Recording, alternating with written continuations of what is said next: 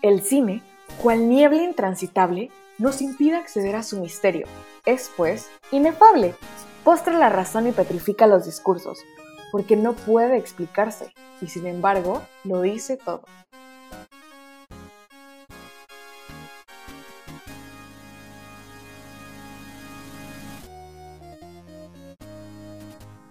Bienvenidos a esta primera emisión de Cinefable Cinefable es un proyecto entre amigos, es un podcast dedicado a aquel extraordinario lazo que unió a este gran equipo, el cine. El nombre, para los curiosos, vino de una amplia variedad de juegos de palabras que tomamos a consideración, varios de los cuales caían en una lectura de doble filo como sin experiencia o sin estudios. Por eso, Cinefable, unión de cine e inefable, se postuló como nombre ganador. En pocas palabras, porque el cine es vasto, es atemporal, es universal entre muchas otras cosas, siendo a veces todas ellas y otras ninguna. Es, como dice nuestra cortinilla, inefable. Y, sin embargo, aquí estaremos nosotros intentando explicarlo, semana a semana, si Agnes Barda quiere. Cabe mencionar que es un proyecto casero. Originalmente grabaríamos todos juntos en la misma locación por cuestiones técnicas, pero como la nación del coronavirus atacó, lo estaremos realizando de forma remota por un tiempo desde nuestros hogares, con los problemas que ello pueda conllevar y con el equipo a nuestra disposición. Por ello, y porque somos nuevos en esto, nos disculpamos por cualquier falla técnica que pudiera haber, pero seguiremos aprendiendo y mejorando. Para evitar caer en espacios comunes, nos gustaría hablar a detalle de las películas que revisemos, es decir, que habrá spoilers. Sin embargo, avisaremos con al menos un programa de antelación los temas y filmes del siguiente episodio. De igual forma, aunque lo evitaremos, puede que se nos salga alguna palabrota y las películas que revisemos no serán siempre para todo público. También, aunque nos centraremos en el cine, ocasionalmente hablaremos de series, de cómics, libros, noticias, entre otros. Y, como este es nuestro debut, lo dedicaremos en su mayoría a presentarnos, para que nos conozcan mejor y vayan viendo nuestros diferentes gustos e intereses. Ahora bien, discúlpenme por monopolizar estos primeros minutos, pero dado que fui yo quien los arrastró a esto, era mi responsabilidad presentar el programa. Conozcan, por favor, a nuestro concilio cinéfilo. Lili, por favor. Hola, yo soy Lili y voy a estar aquí con ustedes acompañándolos en cada emisión y espero que tanto ustedes como nosotros nos divirtamos y podamos vivir esta experiencia cinéfila juntos. Pues muy buenas gente. Aquí les habla una, un men llamado Alex, así que pues ya sea con todo el ánimo del mundo o con complejo de fiambre, estaré aquí acompañándolos en todo el momento que pueda, si no es que el estado de coma me llega antes y acabamos teniendo un deceso aquí. Van a escuchar que nos referimos a Ale como Ale o Alex o Trips, pero es la misma persona. Pequeña anotación. Por favor, Silvia, dinos quién eres. Hola, yo soy Silvia. También estaré con ustedes cada episodio compartiendo mi opinión. Y no olviden seguirnos en nuestras redes sociales. En Twitter estamos como arroba cinefablepod y en Facebook como cinefable. Silvia es muy humilde, no les mencionó, por ejemplo, que fue jurada, eh, bueno, jueza, en la pasada edición del Black Canvas. Pero bueno, yo soy Serge, el segundo de su nombre, rey de los ándalos, los Roinar y los primeros hombres, señor de los siete reinos y protector del reino. Como les mencionaba, o no recuerdo si lo hice eh, durante la grabación, Hicimos una especie de tag para continuar con las presentaciones, para ir, por supuesto, más profundo, pero antes de ir a eso daremos las noticias más relevantes de este limbo que seguimos llamando semana. Vamos contigo, Joaquín. O sea, Alejandro. Da. Dije fruta, aquí hay un nuevo miembro. Pero bueno, en fin. Este. De primeras, una noticia que posiblemente sea de mis preferidas, Y es que Halloween Kills, la tan esperada secuela de Halloween de 2018, por fin ha estrenado un, podemos llamarlo un mini avance, debido a que digamos que no pasa de los 40-45 segundos, pero lo que nos da un indicio de que por fin ya podremos ver un poco más sobre la continuación de la historia de Michael Myers. Que ahora debo agregar que el único inconveniente, bueno, o de los únicos inconvenientes que tuve con Halloween de 2018 fue que descanonizaban Halloween 2 y ¿qué les puedo decir? Halloween 2 y Halloween 1 son de mis son mis favoritas, así que entiendo las demás, pero ¿por qué descanonizaron la 2? Yo creo que la descanonizaron nomás por el hecho de que eh, Lori era hermana de Michael, pero bueno. Digo, no sé, ¿sabes? Eso es también a mí lo que me parecía que hacía especial a la, a la saga, pero pues bueno, en fin, decisiones creativas, tenemos nuevo avance de Halloween Kills. Así que pasemos, pasemos al siguiente bulto, digo a la siguiente noticia. Pero, eh, hace dos años cometí, bueno, me adentré en un viaje por videar, por visionar toda la saga de Halloween. Y la tercera parte de Halloween descanoniza Halloween 1 y 2 en cuanto que las hace películas ficcionales dentro de su mismo universo. No comparten universo. Y pues una cosa muy curiosa, ¿no? Porque obviamente fuera de Halloween 1 y 2 me la pasé me, en algunas partes me reí. Y aún así, con Halloween de 2018, pues sí me levantó el hype. Creo que espero estas dos entregas que faltan. Eh, es una relación medio tóxica con la saga, pero bueno, eh, continúale. Este, pues nada más para agregar, seguimos teniendo, parece ser que seguimos teniendo a John Carpenter como productor, así que yo confío, yo confío. Amén. Ahora en, en el siguiente relleno, perdón, en la siguiente noticia, tenemos que la temporada 7 de Flash ya muestra más avances. Su fecha inicial, de momento, es se sitúa a febrero de 2021. Anuncio que se ha publicado recientemente y de lo cual debo agregar la siguiente pregunta.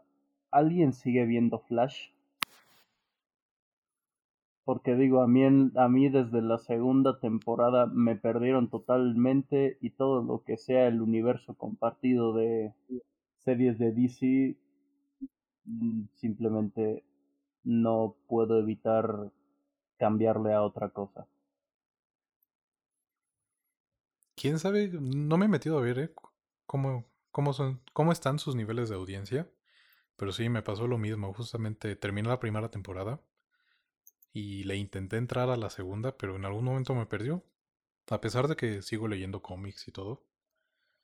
Y sigo todavía viendo clips como ese cameo que hubo con, con el flash de Snyder y demás, ¿no? Mm. Pero, pero sí, dejé de seguirla. Junto a todas las demás series de DC. Creo que no recuerdo si la saga de Zoom. No, Sí se llamaba Zoom, ¿no? El Flash. El Flash negro tétrico. Sí, creo que se llamaba Zoom. ¿No era el amarillo? Bueno, no sé. no, bueno, no sé. No, no importa, nadie recuerda eso. Yo terminé, terminé esa saga, debo decir que me costó terminarla y ya cuando vi que iban a sacar más cosas dije, Nel. Y la dejé de seguir automáticamente. Ahora, vamos con una quizás nostálgica ya que nuestro queridísimo Paul McCartney, ex integrante de posiblemente uno de los grupos de rock más famosos, si no es que el grupo de rock más famoso o conocido que haya pisado la Tierra, nuestros queridos Beatles, ha dado comentarios acerca del documental que Peter Jackson está preparando sobre esta mítica banda. Ahí sí debo decir que yo desconocía totalmente la, la realización de este proyecto y no fue que hasta el punto de buscar estas noticias me acabé enterando de este. Así que, según nuestro querido McCartney, este filme muestra eventos como, no sé, George Harrison preguntándose, preguntándose sobre la letra de Something in the Way She Moves, o incluso el propio Paul intentando descifrar Get Back.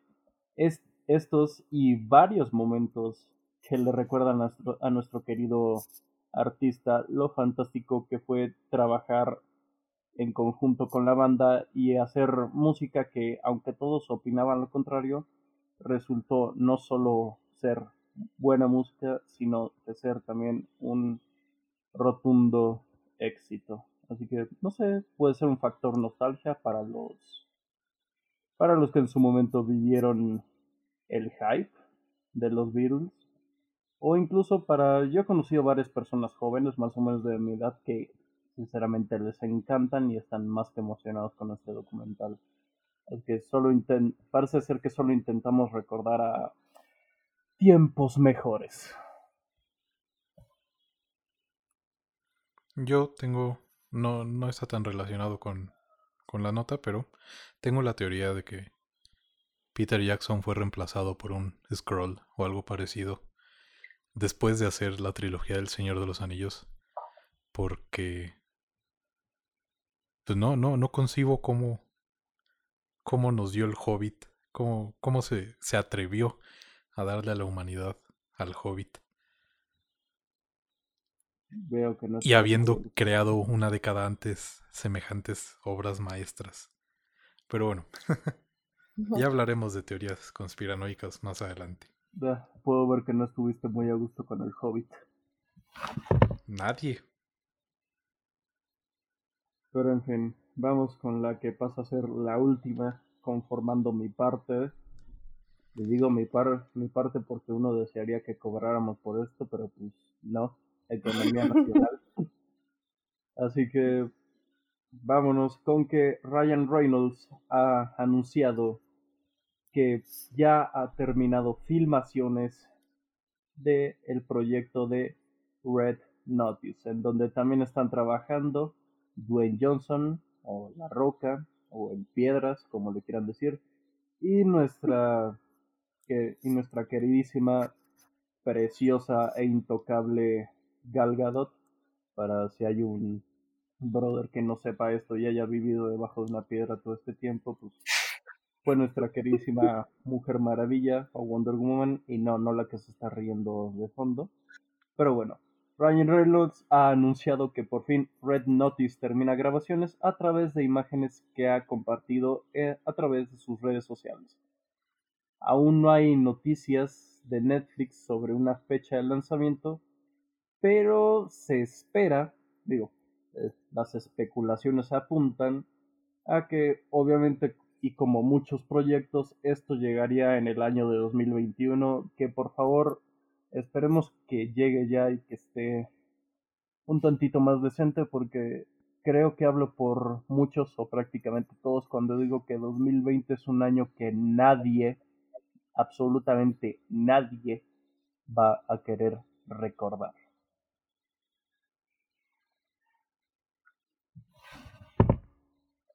Es como Suicide Squad. Antes de ir con las noticias de Silvia, me gustaría hacer un pequeño comentario de que eh, lo van a ver ustedes eh, más adelante, pero cada quien tiene muy marcados sus gustos, sus intereses, etcétera, etcétera.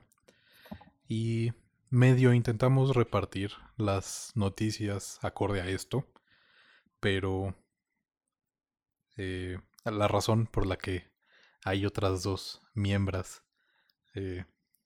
aquí y que no han estado comentando nada, eh, se debe a eso, a que no, no pues no, no es su business. Respeto ante todo. Una disculpa. Pero pues ya, ya se darán temas para que ellas se, se desaten como lo hacen en confianza. Por favor, Silvia. Bueno, pues simplemente empezamos recordando que este fin de semana concluyó el Festival Internacional de Cine de Morelia, que en esta edición, por cuestiones de la pandemia, evidentemente, fue híbrida y se llevó a cabo a través de servicios de streaming como Filming Latino y Cinepolis Click, así como por el canal 22. Este año, la selección contó con 38% de una selección que fue realizada por mujeres, de la que destaca Sin señas particulares de Fernanda Valadez y Todo lo invisible de Mariana Chenillo. Por otro lado, completamente... perdón, perdón, una ligera interrupción. No creo, pero por si las moscas, por si nos estás escuchando, Misael, consíguenos eh, sin señas particulares, por favor. Eh, continúa, Silvia. Si quieren saber quién es Misael, envíen inbox. Ok. En otro lado completamente distinto, un estudio reciente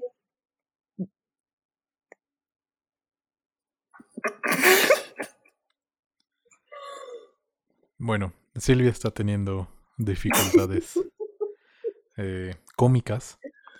Y en lo mientras, no, no, me había dado cuenta que ella ya se iba a pasar la siguiente noticia, pero le comenté eh, bueno, había comentado ahí por chat con Lili que no estoy... Eh, o sea, entendemos, ¿no? Que los festivales de cine son un negociazo, pero me parecía que dada la situación pandémica del país, bueno, en, en sí del mundo, porque el festival se autoclama internacional, pues eh, si bien sí se acercó a, a Cinepolis Click principalmente para ofrecer funciones sin costo de algunas de sus cintas, en Filmi nada más había eh, largometrajes y cortometrajes de ediciones pasadas, pero en Cinepolis Click había las varias de las cintas que se presentaban ahora, no sé si todas, pero con un número de reproducciones eh, limitadas. Y la neta es que si alguien, o sea, incluso nosotros que nos interesa y esperamos formar parte del medio profesional eh, pronto, pues incluso nosotros, si vemos que la película no tiene ya reproducciones en línea, pues no nos íbamos a lanzar a Morelia eh, así como así, ¿no? Y menos en una situación de pandemia. Entonces, pues no quería dejar pasar ese comentario de pudieron haberlo hecho más accesible. Desconozco, o aunque sea cobrar, dar sí un, un número de entradas gratuitas, pero a lo mejor cobrar, pero que pudieras ver en Cinepolis Click las obras. Pero por alguna razón no fue así. Así que bueno, Silvia, ¿ya estás con nosotros? Una disculpa, me puse muy nerviosa. Permanecí. No te preocupes. Pero bueno. Por otra parte, completamente distinta, un estudio reciente reveló que películas que abordan el tema de la salud mental suelen recaudar más dinero y obtener mejores reseñas y un mejor recibimiento del público. En varias universidades se hizo una encuesta con 2.043 películas lanzadas entre 1970 y 2019 con narrativas sobre la salud mental y hallaron que este tipo de películas suele recaudar un promedio mucho más alto que cualquier otra película con otro tipo de narrativas. Y en estos últimos 34 años, estas películas también han ocupado hasta el 15% de las nominaciones al Oscar. Entonces, pues yo honestamente nunca me había puesto a pensar en eso, cómo afectaba tanto abordar este tipo de temas, pero en general también sentía que había una especie de mm, como más un acercamiento más posible hacia el público si se trataba de alguna forma y pues sí, supongo que este estudio confirma esas especulaciones. ahí sabíamos que en situaciones como de, de fallecimiento de artistas, de desastres, hay como que temas que se ponen en boga, libros que venden más, películas que salen y que venden entradas. Eh, pues aquí en México, ¿no? Tuvimos esa... Ni siquiera me quiero acordar esa desafortunada cinta del 19 de septiembre. Eh, no creo cómo se llama. Pero bueno. Pero sí, tampoco me había cuestionado sobre, en general, sin responder a este tipo de eventos espontáneos, qué tipo de cintas son de temas más bien, ¿no? Este ya es un tema particular, no, no responde tanto a un género, pero ¿qué temas venden generalmente más que otros? Oigan, también si quieren comentarme, coméntenme porque me siento como maestro a las 7 de la mañana dando clase a puras pantallas vacías de Zoom.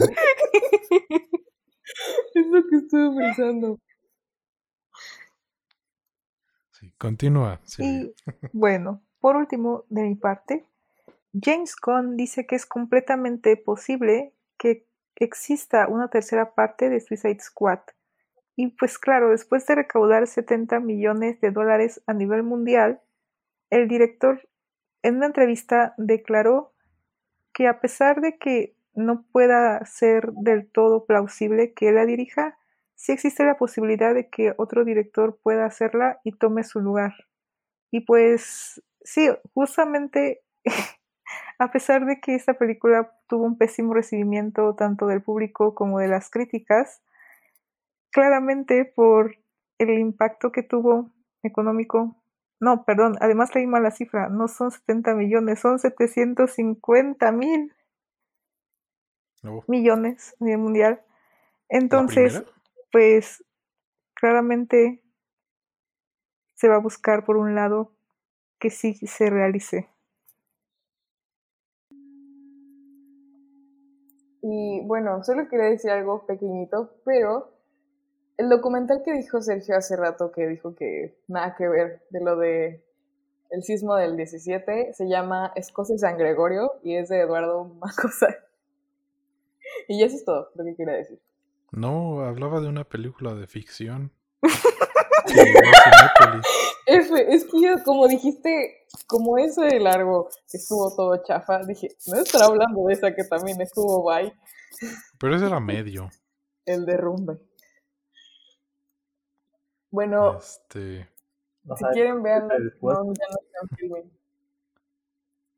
Y pues no, no me pareció oportuno decir el nombre porque, pues, a lo mejor, obviamente, si hablamos, no sé, de. de. Sharknado. una película mala. Vale la pena decir su nombre porque al menos es graciosa, ¿no? Pero. Si no nos acordamos del nombre de otra mala película. O sea, si llegáramos a olvidar el nombre de la migración.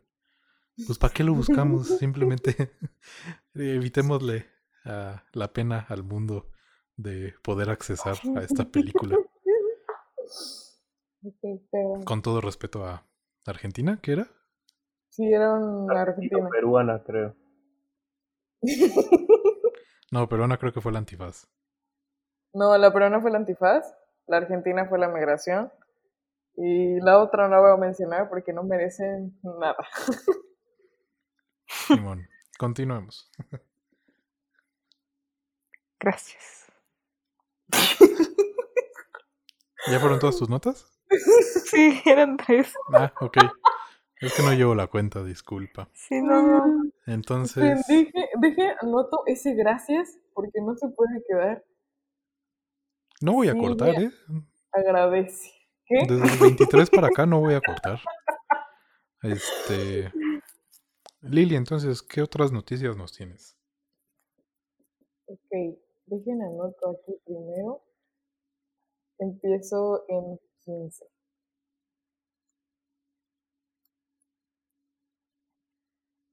Pues bueno, Blumhouse y Prime Video ya anunciaron su nuevo catálogo de futuras películas de terror que va a traer. Entre ellas están The Menier, Black as Night, Madres y Bingo. Leí un poco sobre Madres. la sinopsis de Ya sé, me dio mucha risa porque dije, cuando lo diga, me van a trolear, pero pues ni modo. Leí un poco sobre estas y además vi algunas propuestas sobre los pósters que estaban anunciando. Y la verdad me llama mucho la atención The Manor, porque parece un poco como estilo de Wes Anderson. Y pues ya saben, ¿no? Como que siempre sus filmografías han sido muy como deleitables a la vista. Así que esperemos que estén muy buenas. Entre otras noticias, No, espera, espera. que Este. Aquí también me gustaría comentar. Van a decir qué, qué comentó Nando, ¿no? Pero pues. Simón, eh, este proyecto fue mi idea, entonces. si los tres. Si las otras tres personas nos quedamos calladas mientras la otra lee sus noticias, pues va a estar bastante chafón. Pero. eh, aquí creo que es. Bueno, ya se había visto que antes de la era de. de las compañías de streaming que los estudios compraban a otros estudios más pequeños y ponían bajo su licencia las franquicias que estos estudios tenían, ¿no? O simplemente las producciones que iban a sacar. Pero creo que en particular, ahora que estamos con esto de los streamings, eh, estamos entrando como en un terreno similar que también Alejandro conoce al respecto de cuando las compañías de videojuegos compran estudios para hacer exclusivas. Aquí no entra tanto al caso porque pues capturas una película y la puedes reproducir en tu computadora, en tu celular, etcétera, etcétera. No un videojuego ya eh, por por software te requiere inevitablemente una consola, pero sí ya estamos viendo este tipo de estrategias de adquirir. Y bueno, Disney ni se diga, ¿no? Se está comiendo todo. Eh, es como... ¿Cómo, ¿Cómo se llamaba la plataforma, no? Esta película. ¿de qué ¿La hablas? vieron? ¿La de Netflix? Ah, Simón, la de. ¿Cómo se llama? ¿El hoyo? La, el. ¿Eh, ¿Se llama El Hoyo? Pues es de la plataforma que baja con comida, ¿no? Ajá. Sí, el hoyo. Ah. es que creo que en inglés es The Platform, ¿eh? Porque creo que sí sale en Leatherbox, pero... Pero bueno, eh, el punto al que iba es que... Pues Disney se está zampando como los primeros 100 pisos. Eh, continúa, Lili. Espera, yo también quería Ah, bueno, comentar. Perdón, perdón. La- Pues bueno, este, yo nomás quiero comentar que, pues en cuanto a Blumhouse respecta, quiero advertir que si bien no, no hay demasiado hype por, eh, por estos nuevos proyectos de terror, digo, es tantito de esperarse debido a que Blumha- los productos que ha hecho Blumhouse, pues, si bien no son malos, al menos la mayoría, sí son, al menos en lo que a mi opinión respecta, son cosas bastante regulares si me preguntaban a mí. Por ejemplo, lo que más me ha gustado de Blumhouse, que yo recuerdo en este momento, a lo mejor y más adelante me acuerdo de más, pero lo que más me ha gustado creo que es la saga de la purga, y eso que es una saga muy regular zona, y que luego tengamos otras películas como Verdad o, Verdad o Reto, la película de terror, o Countdown, creo que se llamaba, la aplicación de la muerte, o quién sabe qué babosada. Digo, yo nomás digo precaución con Blumhouse, porque no son bodrios tal cuales, pero eh, tampoco creo que sean estrellas.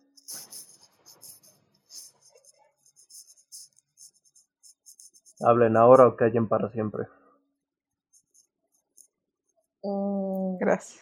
Pues bueno, este, a lo mejor iba a sonar bien churrio, pero para mí, verdad o reto, no, no digo que se fue la gran película, ¿eh? nada que ver, pero a mí esa película sí me llena como de, no sé, como una nostalgia rara, porque O sea, yo rara vez voy sola al cine y cuando voy es como de, no sé, y esa fue una de las que fui a ver sola y fue como, no sé, una emoción rara, chistosona. Me reí bien duro y pues, no sé, es ese ambiente donde vas. ¿Cuándo no? Yo sé, una disculpa, se van a dar cuenta en todo este podcast que yo soy la que más se ríe. Y pues nada, o sea, nada más esa película fue como de, yo fui sola y pues todos iban en pareja o en familia. ¿Cuánto Y yo riéndome ahí, yo riéndome ahí sola, pues sí estuvo como bien raro, ¿no? Es que, pues bueno, le estás pidiendo mucho a una, peli a una película de, entre comillas, terror que está literalmente usando filtros de Snapchat. Ya sé. Qué miedo, ¿no? Me asusté. ¿Ya terminaste, Lili? Ya. Ok. Bueno, yo les tengo todavía algunas. Ah, no. Ah, bueno. Pues date, Una por favor. Sí, ya voy. Déjalo, anoto. Mm. Ah. ¿No era la que más querías decir? Y bueno, en otras noticias, agárrense porque mi bebé, Patrick Wilson, eh, será el encargado de dirigir la siguiente entrega de Insidious 5, que va a ser la secuela directa de la segunda entrega, que fue dirigida por mi precioso, hermoso bebé, James Wan, que pues él claramente va a seguir acompañando esta saga, pero esta vez como productor junto con Leigh Whannell, que esperemos que sea una joyita, porque pues lamentablemente las precuelas de esta saga estuvieron muy chafas, la verdad, y pues no sé, solo espero que no se arruine nada. Y como un pequeño recordatorio para todos los fans de Disney, pues se les recuerda que Disney Plus ya va a llegar a México y a América Latina este 7 de noviembre del caótico 2020. Así que pues aprovechen para 17, ver todo ¿no? lo que quieran cuando llegue. Pues mira, ¿qué quieres que te diga? Insidious en un principio me llamaba la atención hasta que comenzaron a sacar sus precuelas. Personalmente casi no me gusta para nada cuando una saga ya establecida se va directamente al terreno de las precuelas. En sí casi no me gustan las precuelas porque es como contarme lo que ya sé que va a pasar. Las historias a veces terminan haciéndose me- medio obvias. Pero eso sí, las precuelas de Insidious, Dios mío, como eran una peor que la otra. O sea, todos esperaban la continuación de la segunda parte, pero de repente no, primera precuela. Y todos, ah, ok. Nueva película de Insidious, ah, por fin la, la continuación de la segunda parte. No, va a ser otra precuela. Y al final, pues, yo creo que si la esperanza para una Insidious 5 ya estaba por los suelos, siento mucho decir esto, pero no creo que las expectativas se levanten mucho, a pesar de que ya se, ya se van a sacar la, la entrega que todos esperaban desde hace más de cinco años. Qué triste. Annabelle Sí, es 2 que- es un buen ejemplo de buena precuela. Sí, la verdad sí. Porque, bueno, no sé, es que yo soy muy, muy seguidora de, de la saga de Insidious, porque pues fue de las primeras películas donde descubrí a James el poderosísimo Wands, y porque aparte fue de las primeras películas, o sea, Insidious 1, con la que aprendí a ya no tenerle miedo, pues, a las películas, ¿no? En general de terror.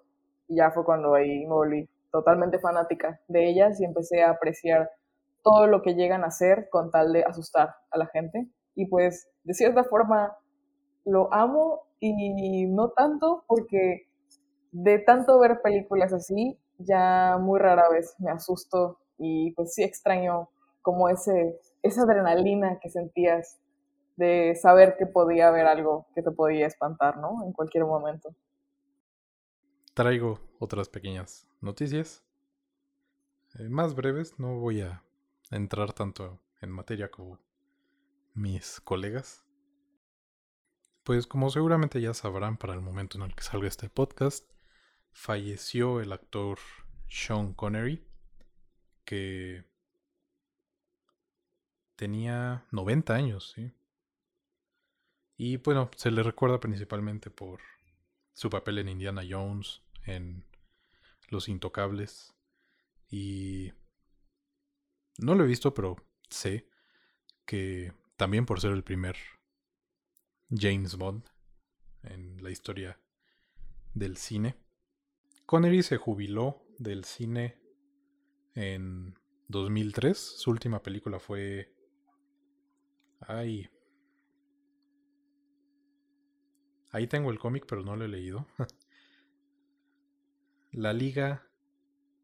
The League of Extraordinary Gentlemen.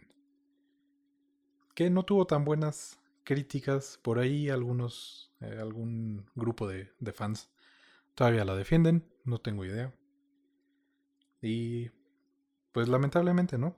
Se, fue este actor, que ya no estaba en activo, pero sí deja un legado que no me parece eh, para nada... ¿Cómo decirlo? Deja un buen legado, pues. otro, otro número más a la lista de víctimas y desafortunios de este año de Morondanga, también conocido como 2020. Así que pues solo podemos decir descanse en paz y para siempre el mejor agente al servicio de su majestad. No lo pude haber dicho mejor. En otras noticias, ya mencionamos hace rato a Blumhouse, que, pues para no hacer el cuento largo, eh, sigue interesada en hacer una nueva película de Viernes 13. Yo espero pronto. Nada más he visto la primera de Viernes 13. Y sí tengo ganas de algún día ver como las otras 40 que existen. Pero algún día se me hará. Tal vez el siguiente eh, Halloween, Día de Muertos.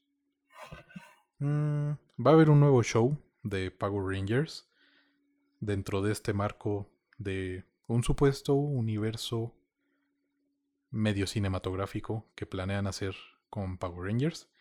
Quién sabe cómo le salga. Eh, al menos habrá niños disfrutando nuevos Power Rangers pronto. Creo que ya tenía rato sin haber una serie.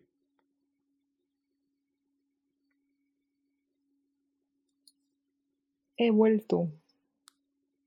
Se mostró también la nueva actriz que va a aportar el manto de Batwoman. Que como ya mencionamos antes, no seguimos estas series, no sabemos mucho al respecto, más que que la actriz anterior tuvo que salir. Sé que hay mucho disgusto por parte de fans por cómo se, aman, se han... Eh, ¿cómo, ¿Cómo decirlo? Se me fue la palabra. Por cómo se ha manejado la inclusión en esta serie. Cosa que me parece absurda en este y en cualquier otro caso. Y pues me remito a lo básico. Si no te gusta, no lo consumas. Y punto. Breve nota al pie del search del futuro pasado que está editando. No fui lo suficientemente claro en esta parte y podría prestarse a ambigüedades pero me refería a que me parece ridículo que se rechace la inclusión en cualquier tipo de contenido, series, películas, videojuegos, etc. Y no entraré más en detalles, pero a eso me refería. Pues, y... Ah, hablo.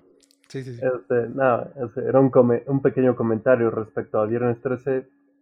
Pues, creo que de las que has visto, la 1 como película de terror ha sido de las que mejor funcionan porque, como toda saga de terror sobreexplotada hasta el cansancio, cada película va perdiendo la calidad poco a poco o quizás en este caso en pasos no precisamente pequeños. Si quieres ver el resto de la saga, yo te acompaño, te puedes reír un rato. Las únicas que en verdad no te recomendaría para nada son las, la parte 5 y la parte 9, porque Jason en el espacio pues, termina siendo comedia involuntaria, así que...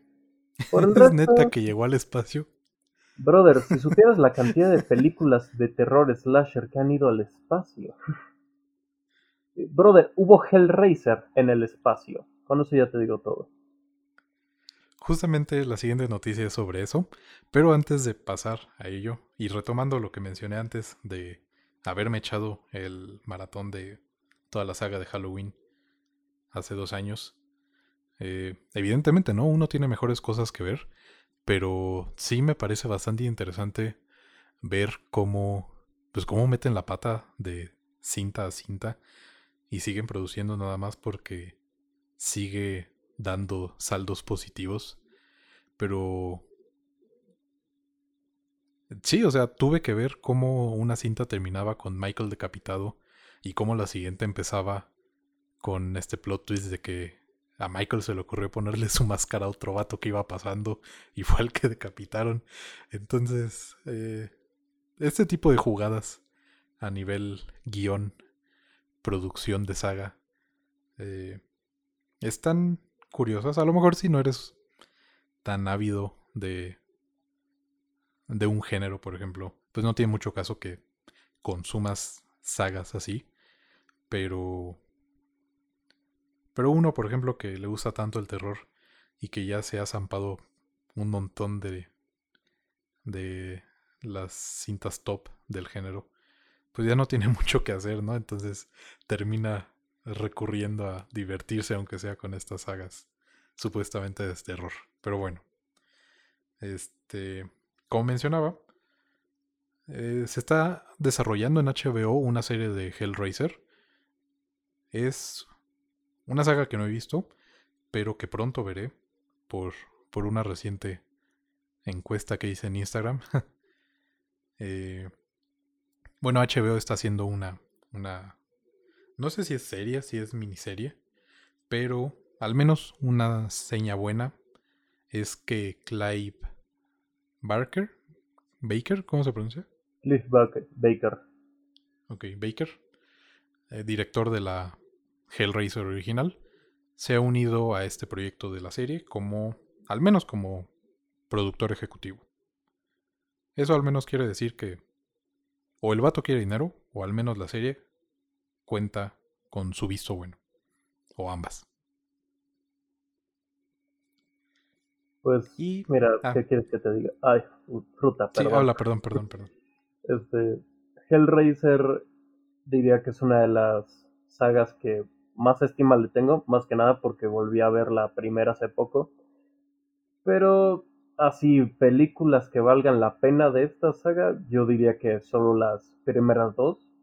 Porque a pesar de que Revelations debo admitir que me gustó, pienso que recuperaba de buena forma el tono de la primera. Sí, no es precisamente una película destacable.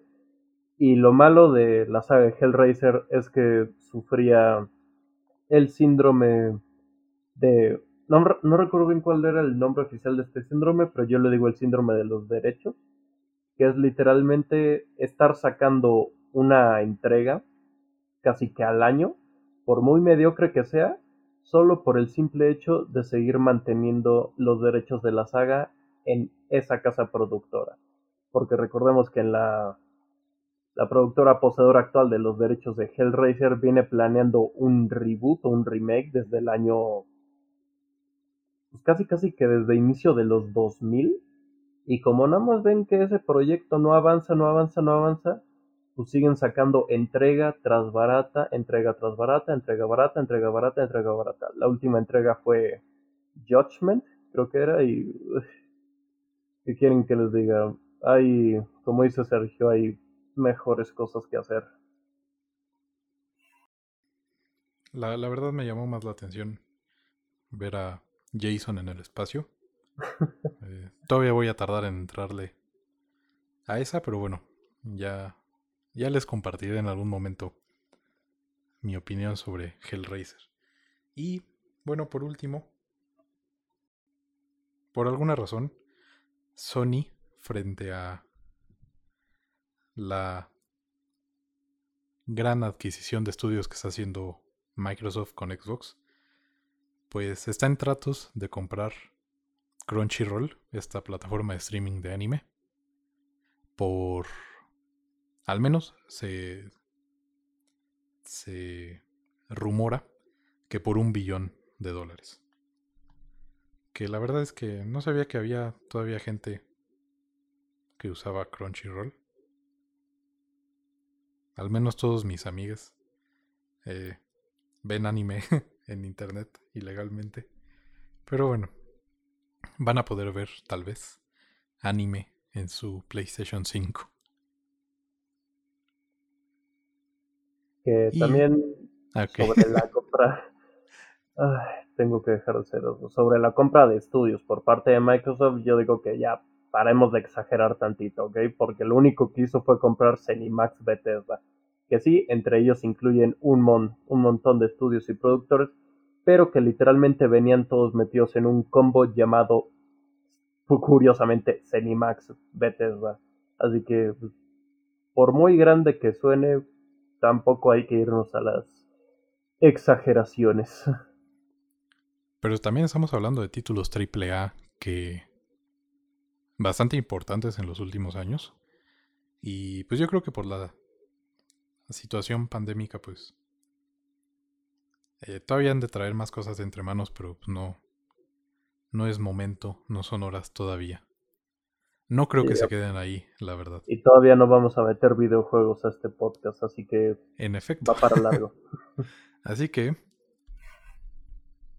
ha llegado el momento de la presentación formal. Tenemos 30 preguntas en este tag que les decimos que, que hicimos y 100 segundos para responder en grupo, o sea, los cuatro de nosotros, cada una de estas preguntas. Este primer episodio tendremos solamente 15, es decir, la mitad.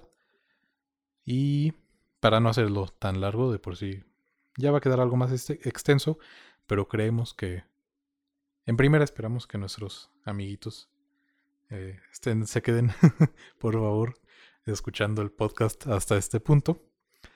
Y por otro lado, si hay algún desconocido, pues seguramente les ha pasado como a nosotros. A ellos sí les pago. Que estamos consumiendo en nuestras casas contenido mucho más rápido de lo que hacíamos normalmente y pues nos quedamos eventualmente sin nada que hacer, ¿no? Más que mirar memes en Facebook, memes repetidos.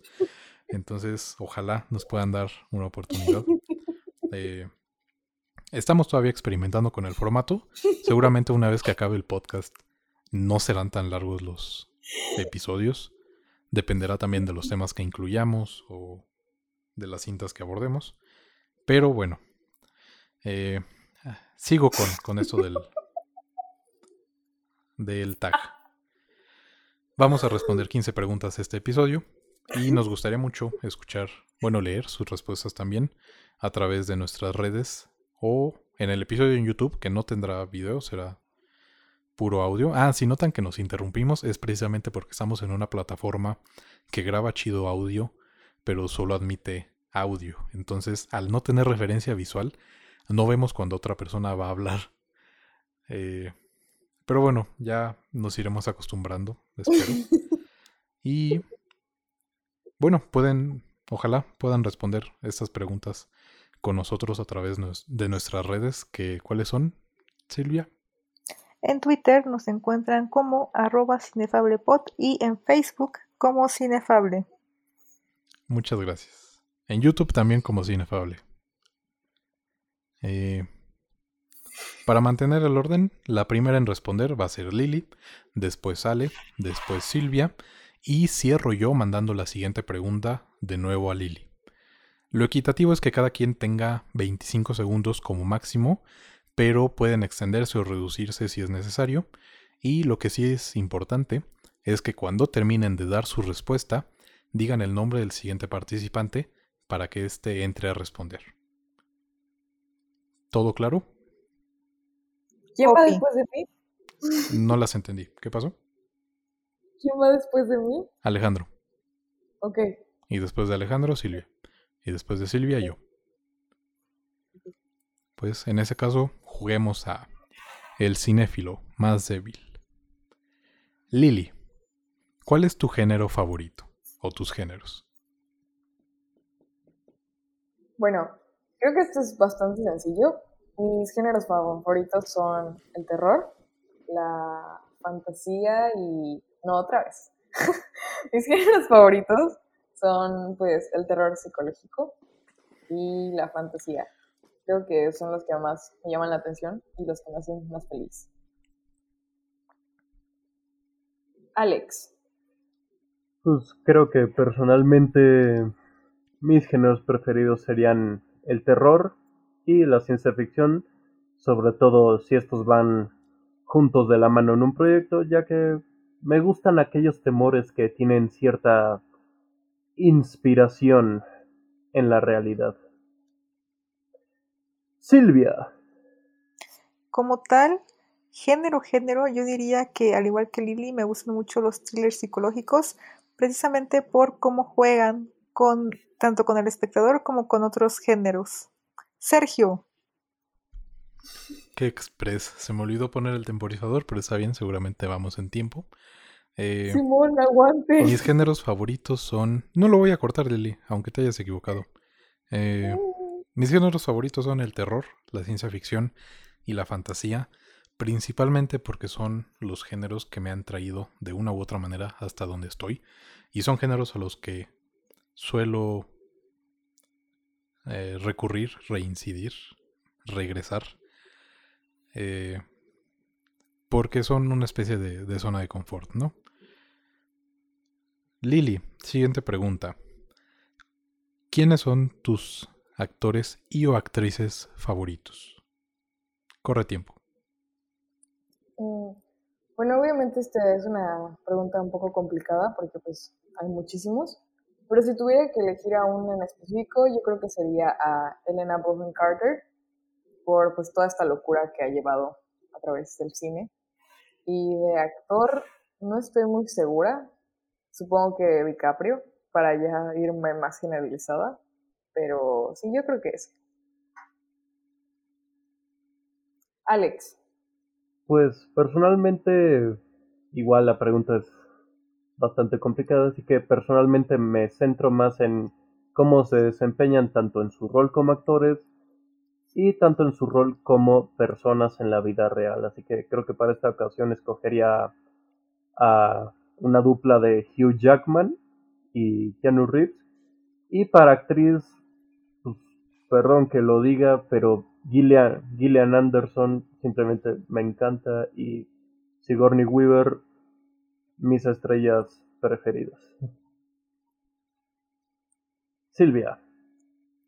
Yo no tengo ni un actor ni una actriz favorita, pero sí amo cuando un actor o actriz llega a comprometerse tanto, tanto con su trabajo como con el director en el cine de autor, que llegan a ser casi casi un mismo ente en lo que están llevando a la pantalla. Entonces, por mencionar alguna, diría que Irene Jacob, por sus colaboraciones con Kislovsky. Sergio. Ah, creí que muteado, pero no. Ok. Yo no soy mucho de seguir figuras artísticas públicas en general, no solo en cine, pero así de rápido me viene a la mente Ian McKellen, a quien recordamos con cariño, entre muchos otros roles, por ser Gandalf o Magneto. Lily, ¿cuál es? ¿Qué es eso? Es el temporizador. Ah. ¿Cuál es tu película animada favorita? Uy, pues claramente eso es muy, muy, muy fácil. Creo que siempre la digo en general de cuál es mi película favorita y es Coraline y la puerta secreta de Henry Selick. Alex. Miren, personalmente no soy mucho de animación. No digo que no me guste, simplemente que no la sigo tanto. Así que me aventaría a decir que mi película animada favorita es Cómo entrenar a tu dragón, la 2. Es la que más me ha llegado al cocoro. Así que, Silvia. Yo, más que películas, diría que tengo más referentes de series, de anime sobre todo, y quiero hacer, aprovechar este espacio para recomendar un anime tan infravalorado como Monster de, de Urosawa, este maestro del thriller, y pues diría que esa es mi serie favorita. Sergio. Qué amable, Silvia. Eh, sin duda alguna, lo ha sido desde hace años y no tengo duda en que lo seguirá haciendo por muchos más. El gigante de hierro. Podría hablar más, pero me gustaría eh, dejarlo para un programa posterior. Eh, Lily, compártenos una película que te haga llorar. Ok, este, yo creo que una de las películas que más me ha hecho llorar, y una disculpa para las personas que se deleitan viendo joyitas, fue con Coco.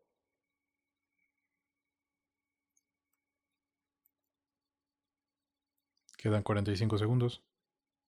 Alex. Silvia. Ay, Creo que la última película con la que lloré fue porque tuve que revisitarla azul, como ya he mencionado antes, de Kislovsky. Sergio. la tumba de las luciérnagas. Siempre que la veo me deja bien blandito. Miren, milagrosamente quedamos todavía con 17 segundos. Lili, compártenos una película que te dé miedo. Pues lamentablemente ya he perdido esa chispa que se siente, pero este, yo creo que la primera que me dio así un buen de miedo fue el títere de Claro, mi poderosísimo James Wan. Alex. Este, al igual que Lily, seguramente la respuesta que vamos a dar todos aquí, creo que después de que te acostumbras a ver tanta película de miedo, o incluso que no llega a dar miedo, como que pierdes aquel aquel sentimiento. Pero si hay una película que si bien me llega a despertar algún que otro nervio, he de admitirlo, es La Dama de Negro. Fue la primera película de terror que vi en el cine y hasta la fecha un poquito la piel de gallina sí me puede llegar a poner. Silvia. Coincido en que honestamente ya casi nada me da miedo, entonces paso. Sergio. pues sí, lo mismo que mis compañeros. Este envidio un montón a las personas que no pueden ver películas de terror porque en serio les da terror. Y siempre que conozco a alguien que, que entra en esta categoría, se lo digo frente a frente. Pero bueno, afortunadamente con los videojuegos todavía me sigue dando un poquito de miedo. Eh, pero en películas, la última que me puso nervioso, la vi en cines, fue El Conjuro 2. Lily, ¿te ha salido alguna vez del cine? Sin que acabara la película, por supuesto. Sí, solo me he salido una vez y me sentí mal porque fue por una película que pues es romántica, que no soy muy fan, y porque pues el actor protagónico era Asa Barfield y lo amo, pero fue la del espacio entre nosotros. Alex. No, personalmente nunca me he salido, considero que nunca me he salido de, del cine, aunque me he visto tentado, muy tentado. Sí, Clint Eastwood, te estoy hablando a ti. Pero no, generalmente nunca me he salido. Pienso que si ya pagué el boleto y quiero destruir esta película, quiero saber cómo destruirla. Silvia. Concuerdo completamente, yo tampoco en ninguna ocasión me he salido antes de que termine la película, porque a pesar de que no la esté disfrutando o no me parezca una buena película, también quiero quedarme a vivir ahora que la experiencia completa. Sergio. Por tres, lo mismo. Eh, quiero la experiencia completa. Generalmente ya pagué el boleto, pero pues cada vez me dan más ganas de apreciar mi tiempo y lo hemos comentado nosotros previo al podcast, por supuesto, que el año pasado en particular hubo tres cintas con las que nos hubiera encantado. No había razón, ninguna razón para quedarnos ahí. Pero lo hicimos, o sea, una cinta difícilmente se salva en sus últimos segundos y me quedan dos, así que aquí corto. Lili, ¿tienes algún placer culposo? Puede ser, bueno, todas estas películas que les estoy que les estoy haciendo, salvo la anterior de Te ha salido del cine, pueden incluir también series o animes. Pero bueno, Lili, ¿tienes algún placer culposo? Mm, pues no sé si sea tan culposo, pero pues siempre me he sentido como atraída por esas películas este, sarcásticas de terror, como en, ya saben, de que Scar Movie así. La mayoría me ha dado risa, solo creo que hubo como dos que sí dije como, mm, ya. Pero bueno, Alex. Pues Personalmente diría que no tengo placer culposo, ya que aunque sea una película muy mala, soy alguien que le da bastante igual admitirlo, pero vamos a cumplir con este apartado, así que mencionaré la primera película de Mortal Kombat. Lo siento, no puedo con la actuación de Karita Gawa como Shansung, simplemente me encanta. Y la que sí más se, se podría definir como un placer culposo es la película de Slenderman. No pregunten por qué, ni siquiera yo lo sé. Silvia. yo coincido con lo de no estar consciente de los placeres culposos porque por mucho de que probablemente una película no sea ni la mitad de buena de lo que es para mí, yo nunca voy a aceptar que me siento culpable porque me guste, entonces como tal no tengo. Sergio. Pues yo sí sé un gusto culposo de Silvia. Eh, le gusta Godard. Pero respondiendo en 10 segundos esta pregunta para mí, eh, la saga de So, de Juego Macabro, sería lo más cercano que se me ocurre a un placer culposo. Lily, ¿cuál sería una de tus películas favoritas? Uy, bueno, ya lo contesté con lo de película animada favorita. Y si tuviera que escoger otra, pues lo siento, también va a ser animada y futuramente hablaremos de esta hermosa compañía que es Estudios Ghibli, así que es el viaje de Chihiro. Alex.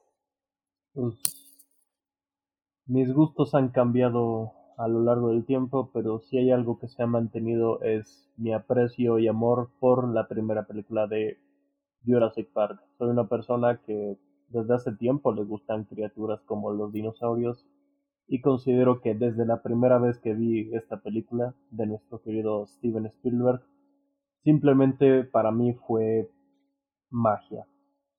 Silvia. Me voy a tener que fundar y cancelar por lo que voy a decir, pero no escuché la pregunta.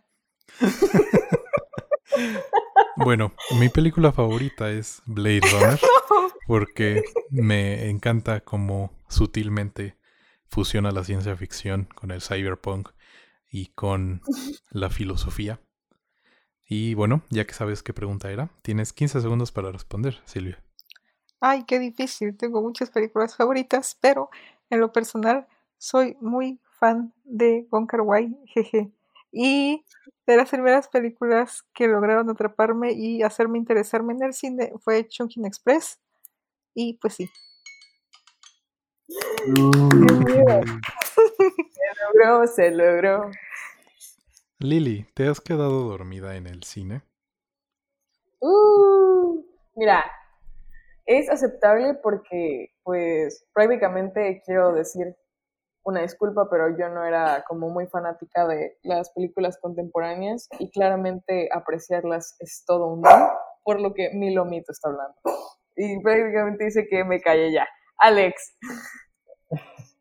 Este, no, tampoco me he quedado dormido en el cine. Lo he intentado, juro que lo he intentado, pero simplemente no puedo. Me llego a dormir en los anuncios me he llegado a dormir en los intermedios de este podcast, pero no, no me, no he logrado dormirme en plena función. Silvia. Sí, Sergio. Pues nada más Silvia, sin dar detalles, fue la única honesta, pero he visto a mis otros tres compañeros dormirse en el cine, a veces hasta... Pero yo dije que sí. ¿Hasta que ¿Ocho veces en un festival? ¿No es cierto? Sí, Más, ¿no? dije. no, Ese- pero yo dije que sí. Me he dormido también en una ocasión. Bueno, fue a medias, ni siquiera estuve cómodo. Ya eran los días finales del festival. eh, estaba cansado. Era la última película o la penúltima. Y sí cabecé. Pero no tanto como, como las aquí presentes. Ale sí, no, no tanto. O al menos lo hizo discretamente y no nos dimos cuenta. Mm, Permanecí. ¿Tienen alguna experiencia incómoda en el cine que nos puedan, quieran compartir? Mm, Pues yo creo que a todos nos ha tocado pues el típico bebé llorando en plena función o notar que hay parejitas que realmente no están viendo la película y se escuchan ciertos ruidos raros detrás de ti. y pero así fuera de eso, mm, pues no, nada personal.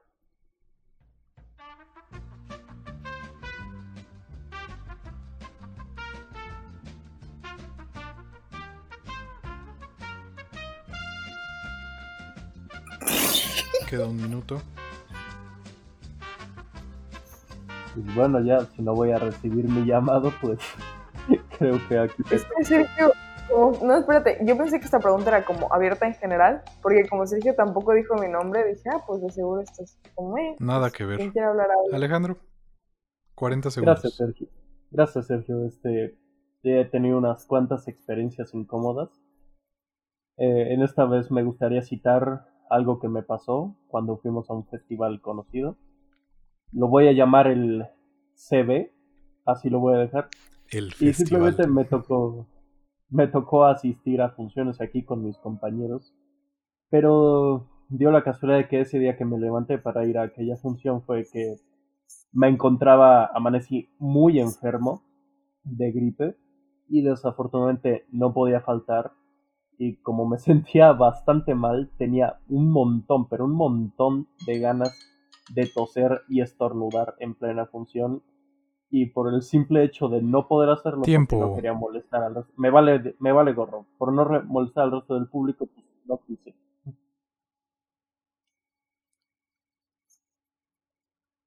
¿Cuál es la primera película que recuerdes haber visto o haber visto en el cine, Lili? No recuerdo exactamente la primera, pero sí, si tuviera que escoger una, yo creo que fue la de En busca de la felicidad. Alex. de los leves recuerdos que tengo de haber ido al cine por primera vez diría que Thunderbirds al rescate Silvia Yo no recuerdo, pero sí tengo una prueba y es un póster de Spider-Man 2 del 2004. Entonces, por lo menos yo creo que es las primeras películas que presencié en una sala de cine. Sergio, Mis papás dicen que fue Tarzán, pero mm, sinceramente no recuerdo.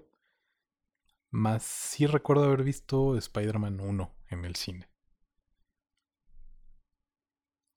Muy bien.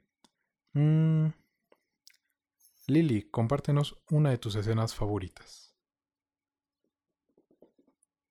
Mm, pues claramente tengo varias y sería difícil escoger una, pero ahorita la que más me viene a la mente es el final de la Harry Potter y la Piedra Filosofal, porque pues soy muy fan de la saga y pues cuando la vi lloré muchísimo. Alex, Este, sé que esto va a contradecir un poco con un punto que dije en las noticias, pero me gusta bastante la escena de la batalla final entre Obi-Wan Kenobi y Anakin Skywalker en Star Wars Episodio 3, La venganza de los Sith.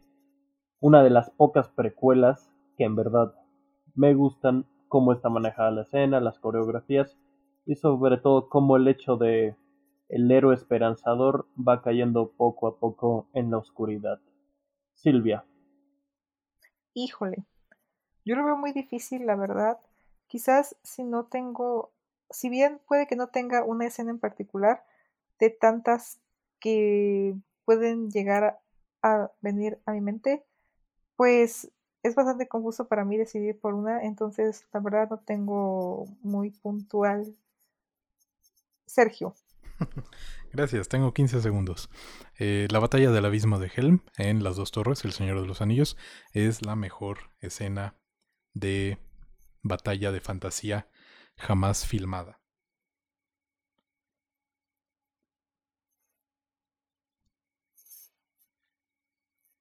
Pregunta número 13. ¿Tienen alguna película física que atesoren? Lily. Pues quiero dar un agradecimiento enorme que gracias a estos compañeritos que tengo ahorita, por mi cumpleaños me regalaron la colección completa de Harry Potter, que es una edición limitada hermosa y pues eso es lo más preciado que tengo. Alex. He de decir que tengo dos colecciones que en este momento son de mis más preciadas y es mi colección de toda la saga de Star Wars. No incluye las secuelas, afortunadamente, y mi tetralogía de alguien que por fin volvió a mis manos, chiquita como te extrañé. Silvia. Tristemente yo no, no tengo ningún tipo de película, ni mucho menos que atesore en físico. Sergio. Creo que sí tengo por ahí varias ediciones a las que mm, les tengo cariño. Entre ellas está eh, un paquete con las diferentes versiones de cine de Blade Runner o otro de con la saga del planeta de los simios, pero mi favorita sin duda alguna es mi edición Blu-ray eh, de aniversario remasterizada de El Gigante de Hierro. Siguiente pregunta. Penúltima pregunta del día de hoy. ¿Has conocido algún artista o tienes alguna foto con uno o un autógrafo? O, si no aplica, eh, ¿a qué artista quisieras conocer, Lili?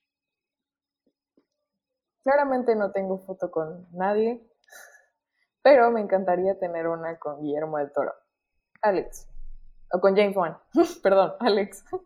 Pues he conocido artistas, pero bastante de lejos. Por ejemplo, a Tom Hiddleston y a Mark Hamill. Al segundo lo conocí en un evento de Star Wars que hubo aquí en la Ciudad de México. Lo tuve más o menos a metro y medio de mí. Fue una experiencia única y de artistas que me gustaría conocer, pues aparte de San Guille del Toro, John, John Carpenter y Robert Englund. Silvia. Últimamente, la verdad, también me gustaría conocer a varios, pero como ya había mencionado al principio, eh, soy muy fan del trabajo de Naoki Urasawa y justo creo que me gustaría conocerlo porque también aparte, eh, como es dibujante, es mangaka, adoro mucho su estilo de ilustración. Sergio. No, no lo había pensado hasta que lo mencionó Lili, pero también me gustaría tener una foto con Guillermo del Toro.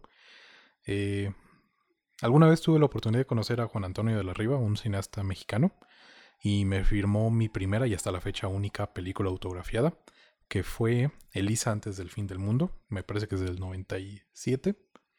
Y como Ale, también vi de lejos a Mark Hamill. Sé que estás escuchando esto, Luis. Bueno, que vas a escuchar esto. Eh, un, un abrazo, un fuerte abrazo. Y también un sape porque no fuimos a verlo a pesar de que sabíamos en qué hotel se hospedaba. Y justo a tiempo, la última pregunta del día de hoy, y que será una pregunta recurrente en nuestros siguientes episodios. Háblenos brevemente sobre una de las últimas películas que vieron. Lily.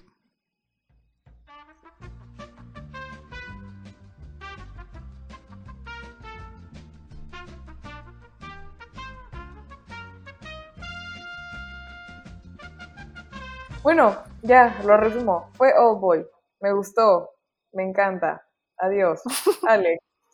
Este, como mencioné hace unas preguntas, bueno, no, en la sección de noticias, la última película que vi fue la primera de Hellraiser, la volví a ver en la plataforma de Amazon Prime y no sé, me gusta bastante la estética que maneja, sobre todo la trama, como simplemente lo que parecen ser los antagonistas no son simplemente demonios, sino seres transdimensionales que simplemente otorgan experiencias extremas a la gente que tiene el suficiente valor para invocarlos.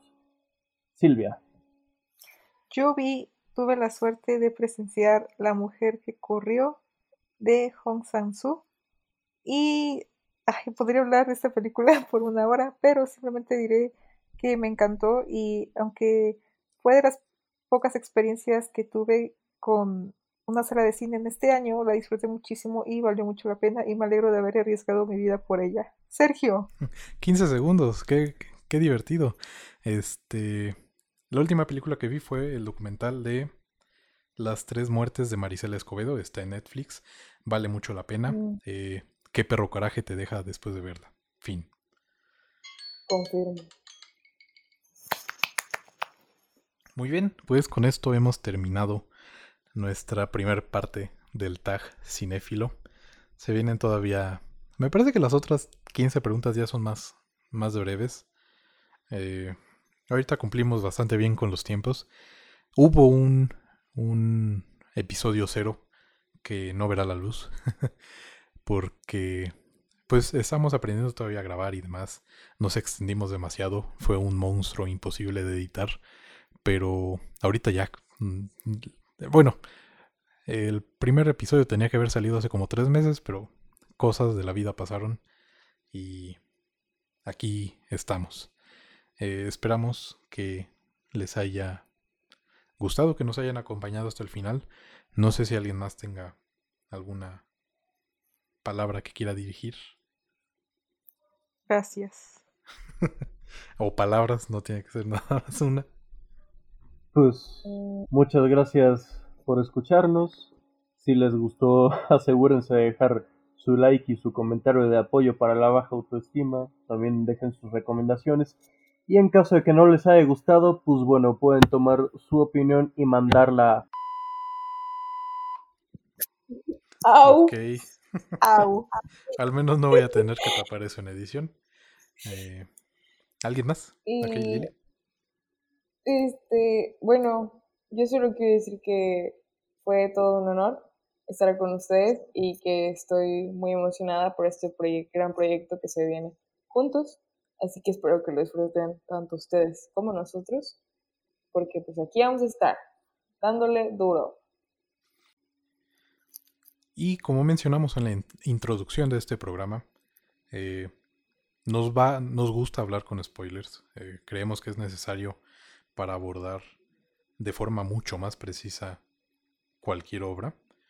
Por lo que les anunciamos de antemano que en el siguiente episodio revisaremos las cintas de La Profecía, Hellraiser, Gonjiam, que en nuestras redes encontrarán los nombres escritos por si no entienden mi coreano.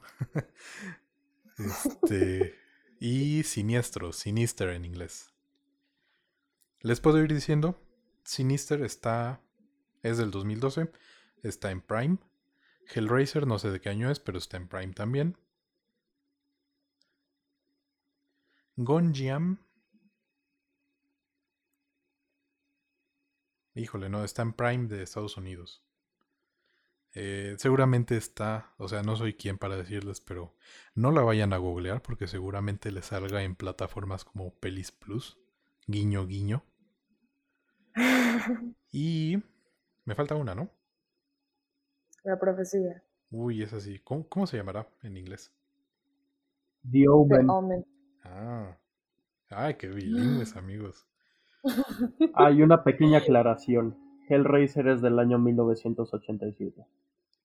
Y la profecía es de 1976. Ok. Eh, The Omen no está en ninguna plataforma en México, pero es un clásico, seguramente está en cualquier plataforma no legal de internet.